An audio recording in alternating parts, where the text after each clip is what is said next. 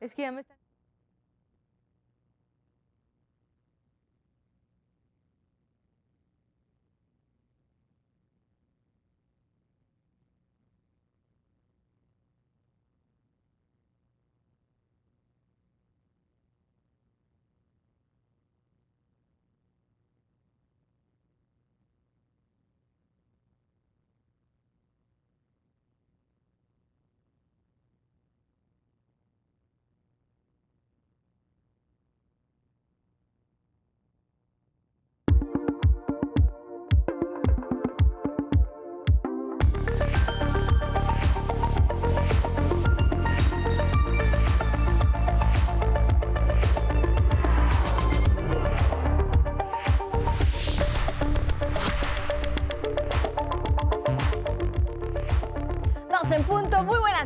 Estas son las noticias más destacadas de este martes al momento. Que la gente decida, pide López Obrador. Enfático, el presidente llamó a los 20 gobernadores de Morena para que no hagan uso de los recursos públicos y permitan que sea el pueblo el que decida quién será candidato o candidata de su preferencia en la elección presidencial de 2024. La gente respalda la presencia de la Guardia Nacional en el metro. El gobierno federal demostró mediante una encuesta que casi el 80% de los usuarios de este medio de transporte que fueron consultados apoyan la decisión adoptada tras el percance ocurrido en la línea 3. En Xochimilco continúa la entrega de tarjetas de la pensión para el bienestar a adultos mayores. En la Ciudad de México suman ya 1.259.000 los beneficiarios adultos mayores que están recibiendo su pensión. En el mundo avanza el juicio contra García Luna en Estados Unidos. Comenzó la selección del jurado en la Corte de Brooklyn, allá en Nueva York, para iniciar este proceso. Además, hoy expira la fecha para que este personaje muy cercano al expresidente Felipe Calderón se declare culpable y acepte ser testigo cooperante del Departamento de Justicia estadounidense. Y en los deportes se acerca la definición de los contendientes del Super Bowl. En la conferencia nacional, Vaqueros contra los 49 y Águilas de Filadelfia frente a los Gigantes definirán a los finalistas en la americana. Lo harán los jefes de Kansas City ante los Jaguares y Buffalo frente a Cincinnati. Es el resumen y con él comenzamos. Hola, hola, ¿cómo están? Bienvenidos a este espacio informativo. Los saludo con mucho gusto y también a quienes ya nos sintonizan en el 95.7 de FM, la frecuencia de radio del Instituto Politécnico Nacional. Saludo con gusto a Vanessa Salazar, quien nos acompaña en la interpretación en lengua de señas mexicana.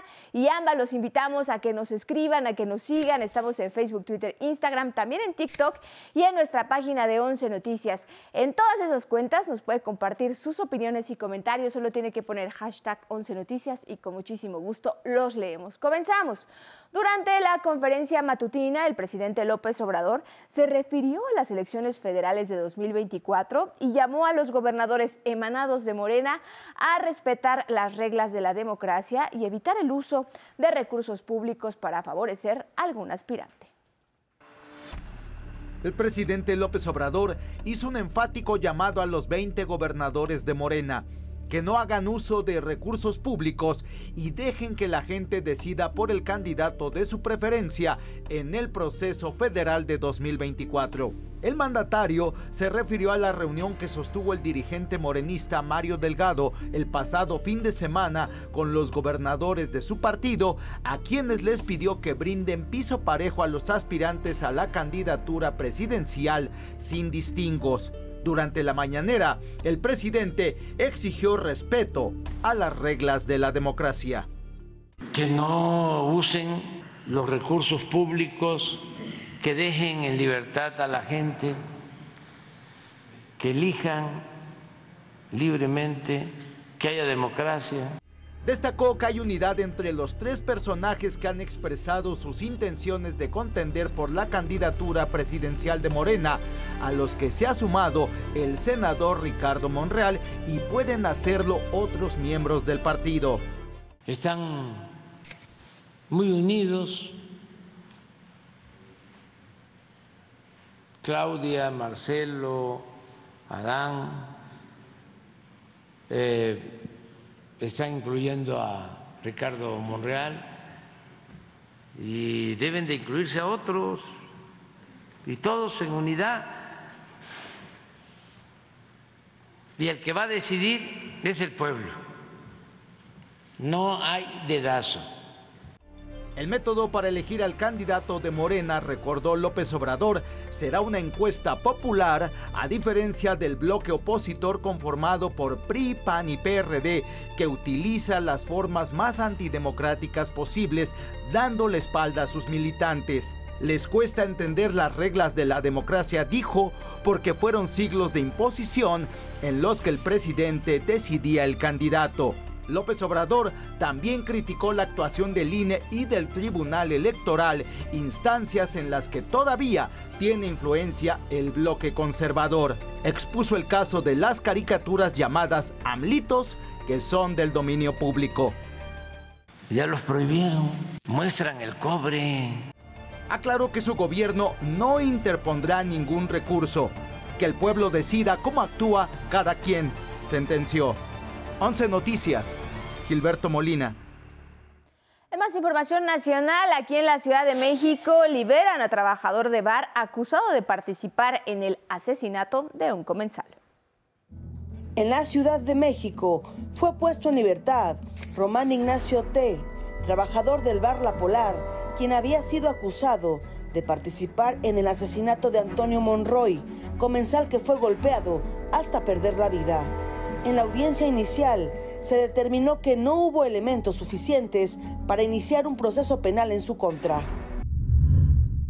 En Ecatepec, Estado de México, decenas de padres de familia y alumnos bloquearon esta mañana la autopista México-Pachuca con dirección a Indios Verdes. Piden justicia por el presunto caso de abuso sexual contra un niño de primaria que habría sido cometido por cuatro alumnos de sexto grado. En Chihuahua fue removido Roberto Fierro Duarte como fiscal general de la entidad.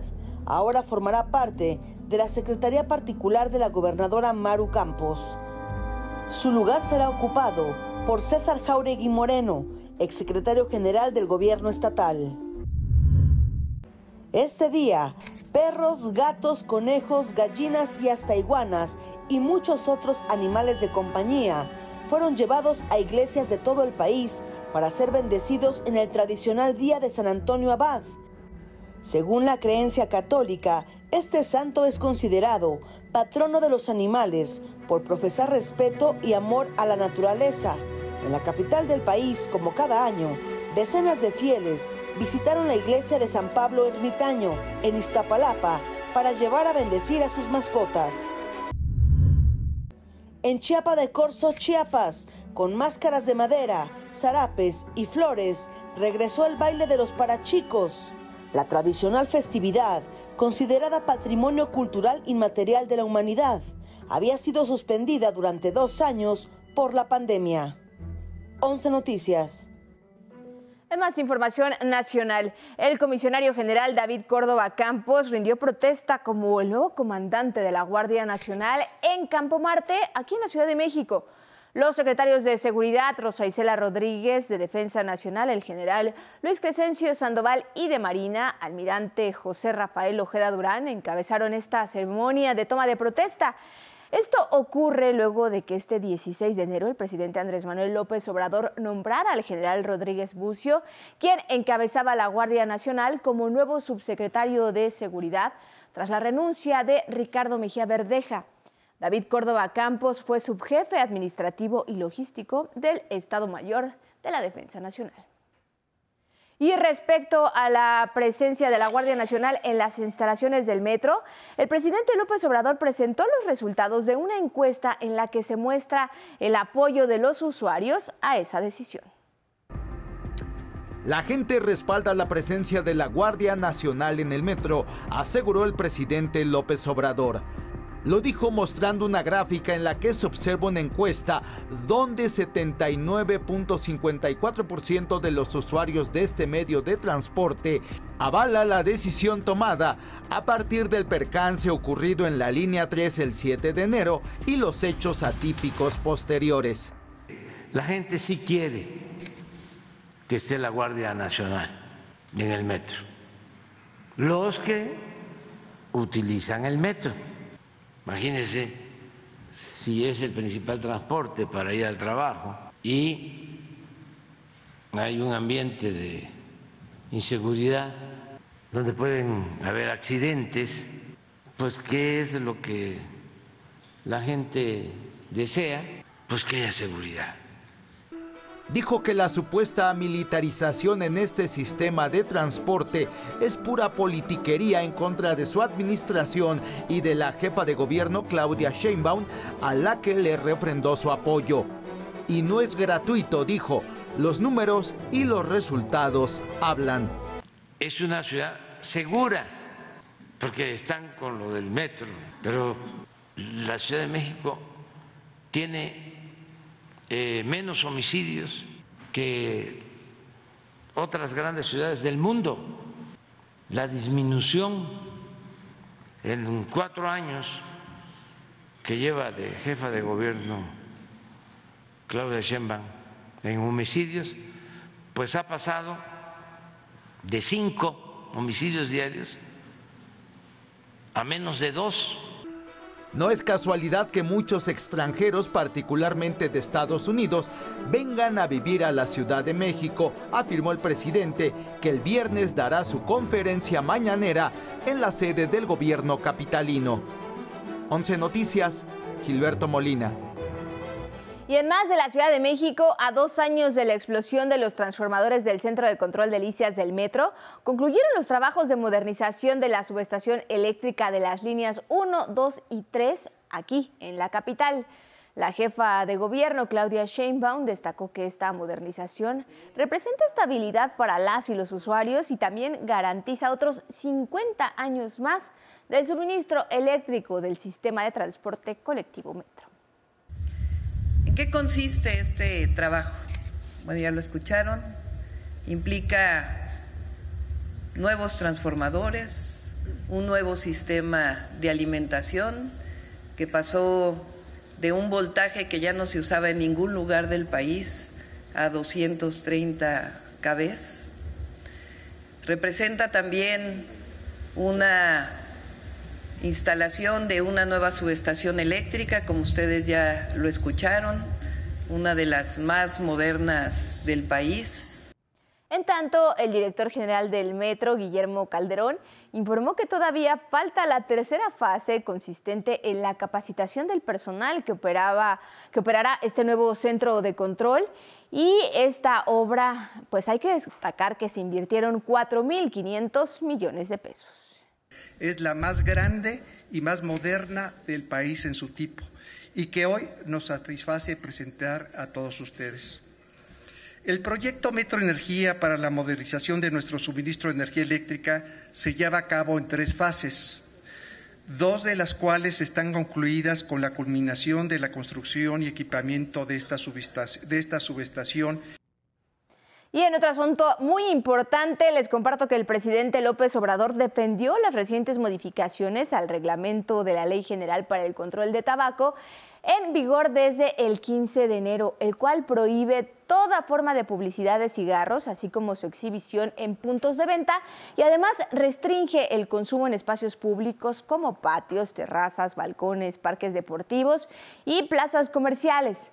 El presidente reconoció que hay inconformidad en la industria e incluso algunos medios de comunicación que actúan más como medios de propaganda, eh, pero precisó que se debe anteponer lo más importante, la salud de los mexicanos.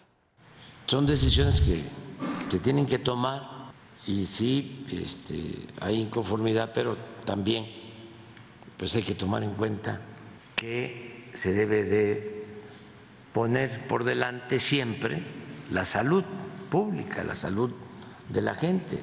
Lamentó que exista un gran desconocimiento sobre el grave daño que causa el tabaco y productos similares como los vapeadores.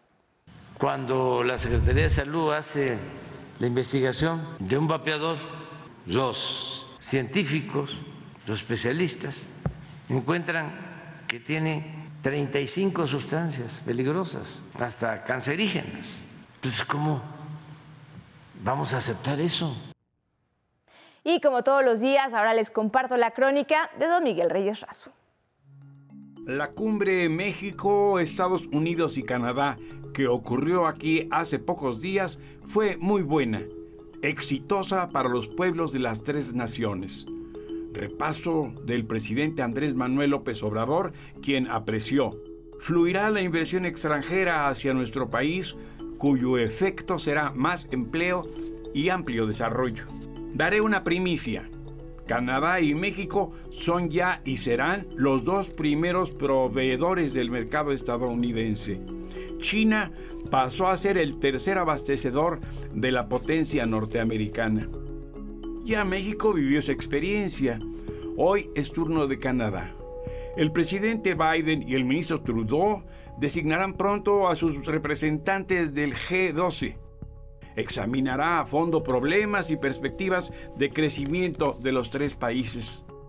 Ya nombré a Marcelo Ebrard, Raquel Buenrostro, Rogelio Ramírez de la O y Alfonso Romo. Cumbre del trato digno, respetuoso de la soberanía de las naciones.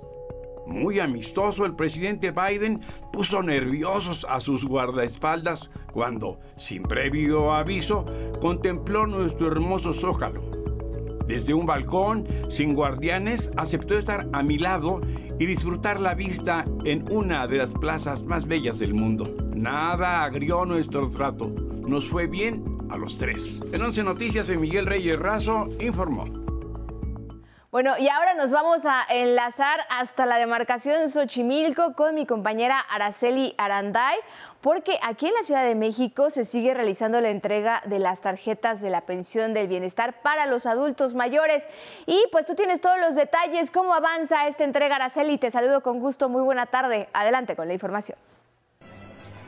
Hola, ¿qué tal? Muy buenas tardes. Nos encontramos al sur de la Ciudad de México. Hoy tocó el turno de los adultos mayores que habitan la alcaldía de Xochimilco. Este martes, un total de 1.886 nuevas tarjetas se están entregando en la explanada principal de esta demarcación en un acto que encabezó la secretaria del Bienestar, Ariadna Montiel. Escuchemos. Los programas ahora benefician a muchos mexicanos este, esta pensión está en todo el país.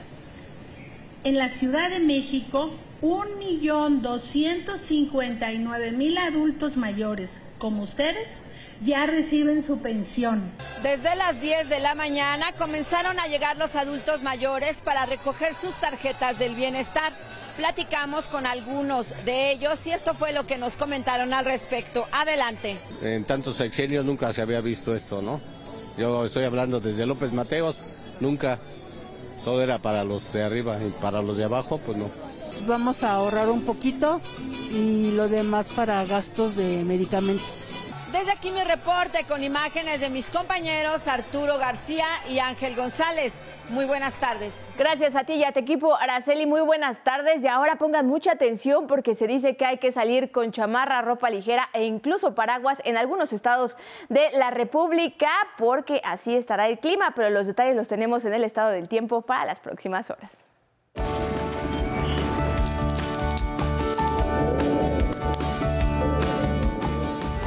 Buenas tardes. Mucha precaución amigos, amigas del noroeste y norte del país, ya que el Frente Frío 25 y la tercera tormenta invernal mantendrán las bajas temperaturas con lluvias fuertes, vientos y caída de nieve o agua nieve en partes altas de Baja California, Sonora, Chihuahua y Durango. Estas imágenes son de Tijuana, en Baja California, donde las intensas precipitaciones de ayer provocaron severas inundaciones y encharcamientos. En tanto, las autoridades de protección civil del municipio de Rosarito reportaron el lamentable deceso de un hombre que en compañía de su mascota fue arrastrado aproximadamente un kilómetro al intentar cruzar una de estas corrientes de agua. Pasamos a nuestro pronóstico por regiones. Continuará lloviendo en el noroeste del país con bajas temperaturas y nevadas en partes altas de Baja California y Sonora. También habrá vientos fuertes y oleaje de 2 a 4 metros de altura en la costa oeste de Baja California y Baja California Sur. Es el caso de Agua Prieta en Sonora, donde continuará lloviendo con posible caída de nieve o agua nieve en partes altas de este municipio. Tendrán vientos de 50 a 60 kilómetros por hora con una máxima de 11 grados Celsius. De igual forma se esperan fuertes precipitaciones y caída de nieve o agua nieve en partes altas de Chihuahua y Durango. Además tendrán vientos de 60 a 80 kilómetros por hora en toda esta región. Por ejemplo, en Bocoina, Chihuahua, se pronostican lluvias y caída de nieve o agua nieve en las próximas horas, con vientos de 60 a 70 kilómetros por hora y una máxima de 9 grados. En el sureste mexicano habrá vientos provenientes del sur, con velocidades de 50 a 60 kilómetros por hora en partes de Veracruz, Tabasco, Yucatán y Campeche, así como en el estado de Quintana Roo, sin posibilidad de lluvias. Así, en Catemaco, Veracruz, dominará cielo medio nublado, sin lluvias, viento del sur de 40 a 50 kilómetros por hora y una máxima de 28. Cielos despejados y temperaturas cálidas esperan nuestros amigos del occidente del país, sin posibilidad de lluvias y con ambiente fresco por la noche. Para la ciudad de Colima, Colima persistirán las altas temperaturas sin probabilidad de precipitación, con el termómetro deteniéndose en 30 grados. Similares condiciones experimentaremos en el centro del país, sin probabilidad de lluvias y con ambiente cálido y fresco a la sombra. Si va a salir, no olvide el suéter. Así, en Tula Hidalgo tendrán una tarde soleada con vientos de 30 a 40 kilómetros por hora y una máxima de 26 grados Celsius. Hasta aquí la información del estado del tiempo. Muchas gracias y buen provecho.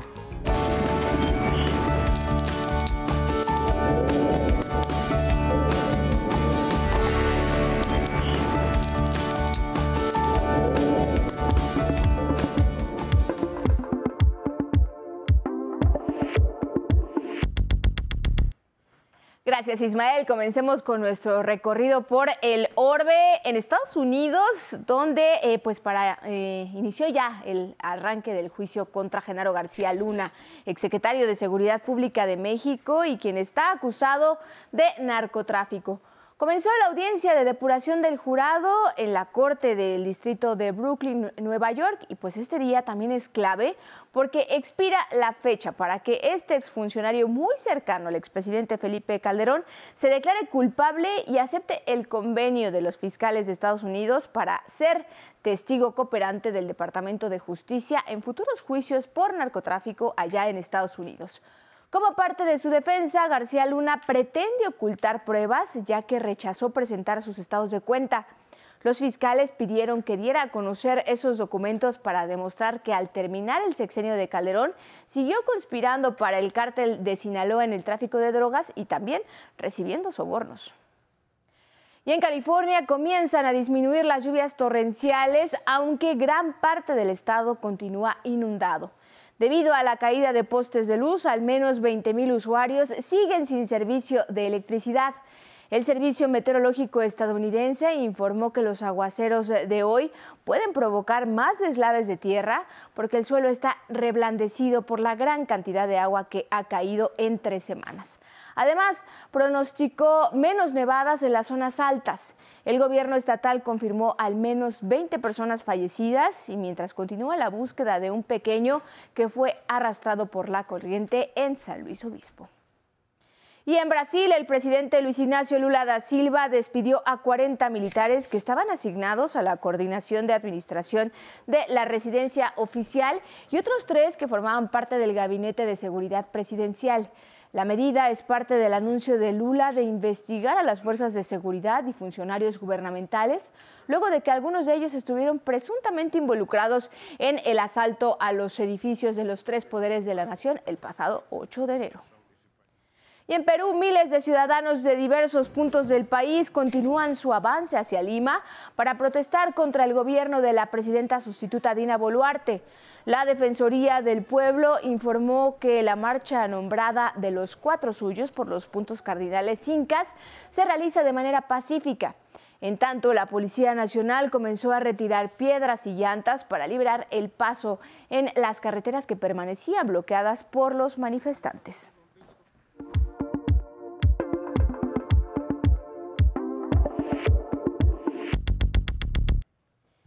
Bueno, ya es momento de hablar de deportes. Ya falta muy poquito para saber quiénes se verán las caras en el Super Bowl y tú tienes todos los detalles, Axel. Adelante con los deportes. Muy buena tarde. ¿Qué tal, Carla? Muy buenas tardes. Así estamos ya casi nada de saber quiénes van a contender por el Super Bowl 57. Así que iniciamos con el fútbol americano profesional de la NFL. Anoche, Dak Prescott con los vaqueros de Dallas le dieron una paliza a Tom Brady y sus bucaneros de Tampa Bay 31 a 14 en el juego por el último boleto a la ronda divisional. Brady tuvo una actuación para el olvido, impropia de lo que ha sido su carrera en los playoffs. Completó únicamente 29 de sus 53 envíos para 299 yardas, un touchdown y una intercepción en zona de anotación, mientras que Prescott en una noche prácticamente de ensueño envió para cuatro anotaciones, realizó una por tierra, lanzó para 305 yardas y llevó a la franquicia tejana a una ronda divisional luego de cinco años. El que tuvo una no muy buena noche fue el pateador de los vaqueros Brett Maher, que falló, escuche usted, en cuatro intentos de punto extra. Se convirtió así en el primer jugador en la historia en hacerlo. Y así quedan los juegos de la ronda divisional. Los Vaqueros de Dallas enfrentarán a los 49 de San Francisco por el pase a la final de la Conferencia Nacional. En el otro partido, las Águilas de Filadelfia, el mejor equipo de la Nacional, recibirán a los Gigantes de Nueva York. Y en la Americana, los jefes de Kansas City jugarán ante los Jaguares de Jacksonville que vienen motivados después de esa remontada que hicieron el sábado. Y en el otro encuentro, los Bills de Buffalo y los Bengalíes de Cincinnati se medirán en un duelo de poder. El fútbol femenil de nuestro país volvió a dar espectáculo en su jornada 2. Ayer, las Tuzas del Pachuca golearon 10 goles a 2 a Toluca. América se despachó con 7 goles ante Puebla. Las Chivas le ganaron 4-1 a Necaxa. Atlas venció 2-0 a Mazatlán. Santos cayó 2-1 ante las Rayadas. Las Tigres le pegaron 3-1 a Pumas y Tijuana y Cruz Azul igualaron a 1. Atlético San Luis se llevó la victoria 3-1 sobre León y Juárez derrotó 1-0 a Querétaro. En total, solo en esta jornada las mujeres anotaron 40 goles. Y en el tenis continuó la actividad del primer Grand Slam del año, el abierto de Australia. Este martes el británico Andy Murray y el italiano Matteo Berrettini jugaron un partido épico en la primera ronda del torneo. Duró 4 horas y 49 minutos y se extendió hasta el quinto set con un Andy Murray con una prótesis en la cadera y problemas en la rodilla, por lo que el británico consiguió uno de los mayores triunfos de su carrera. Ambos intercambiaron raquetazos para llevar su juego de arriba abajo y completar los cinco sets en los que todos los puntos se pelearon como el último. Al final, Andy ganó por segunda vez al italiano, pero Mateo vendió muy cara la derrota, en la que incluso dejó ir puntos de partido. Por su parte, el rey de este Grand Slam, el serbio Novak Djokovic, no tuvo problema y superó en tres sets al español Roberto Carvalles en su presentación en el torneo. Carla, esto en los deportes. Muy buenas tardes. Gracias, Axel. Muy buenas tardes. Y bueno, ya nos decía, lluvia de goles en la Liga Femenil. Ojalá que también ocurra lo mismo con los varones. Gracias, Axel. Y ahora tenemos espectáculos contigo, Sandra Sitle. Feliz martes. Adelante.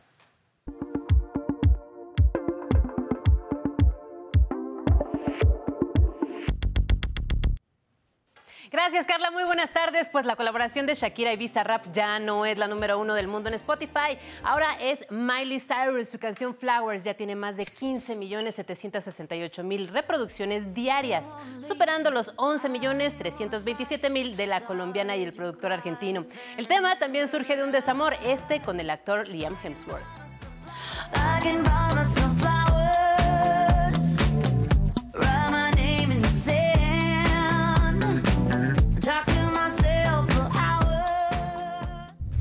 Madonna publicó un video de una cena con un grupo de famosos como el DJ Diplo y el músico y actor Jack Black. En un juego de verdad o reto, la comediante Amy Schumer reta a Madonna a hacer una gira mundial con sus más grandes éxitos. That's a lot of songs. It's a lot of songs. You think people would come to that show? I'll be there. Well, I'll be there. Oh yeah, I'm there. There?